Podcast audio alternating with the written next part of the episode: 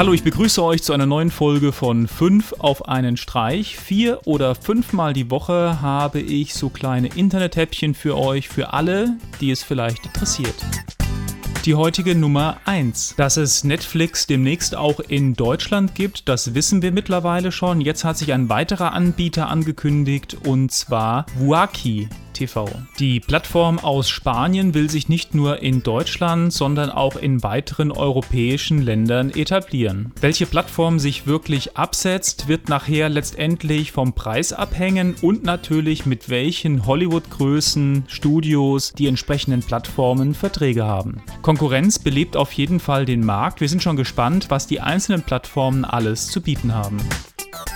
Die Nummer 2. Für alle, die nach einem Entwicklungsboard suchen, was vergleichbar mit dem Raspberry Pi ist, gibt es jetzt eine neue Plattform und zwar das Hummingboard. Das Hummingboard hat die gleichen Abmaße wie der Raspberry Pi, passt dadurch auch in Standard Raspberry Pi Gehäuse. Der Unterschied besteht eindeutig in der Leistung des Boards. Es gibt eine Variante mit einem Kern, mit zwei Kernen, dann mit 512 MB Hauptspeicher oder einem Gigabyte und auch den Grafikprozessor Prozessor gibt es in unterschiedlichen Varianten. Ob als Entwicklungsboard oder als Media Center im Wohnzimmer in Kombination mit XBMC könnte das Hummingboard eine recht gute Alternative zu einem Raspberry Pi sein. Es ist schon beeindruckend, was bisher aus dem Raspberry Pi so alles herausgeholt wurde, aber das Board hat nun mal auch seine Grenzen. Die Nummer 3.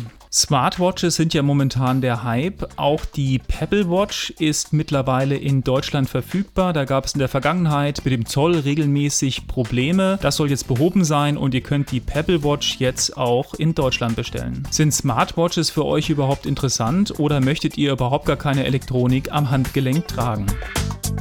Die heutige Nummer 4. Als nächstes habe ich mal wieder eine Android-Box für euch und das Besondere ist, dass die nicht nur Android ins Wohnzimmer bringt und euch die Möglichkeit gibt, auf Content im Netzwerk zuzugreifen. Das Besondere an der Box ist, dass es über verschiedene Module, stapelbare Module, erweitert werden kann.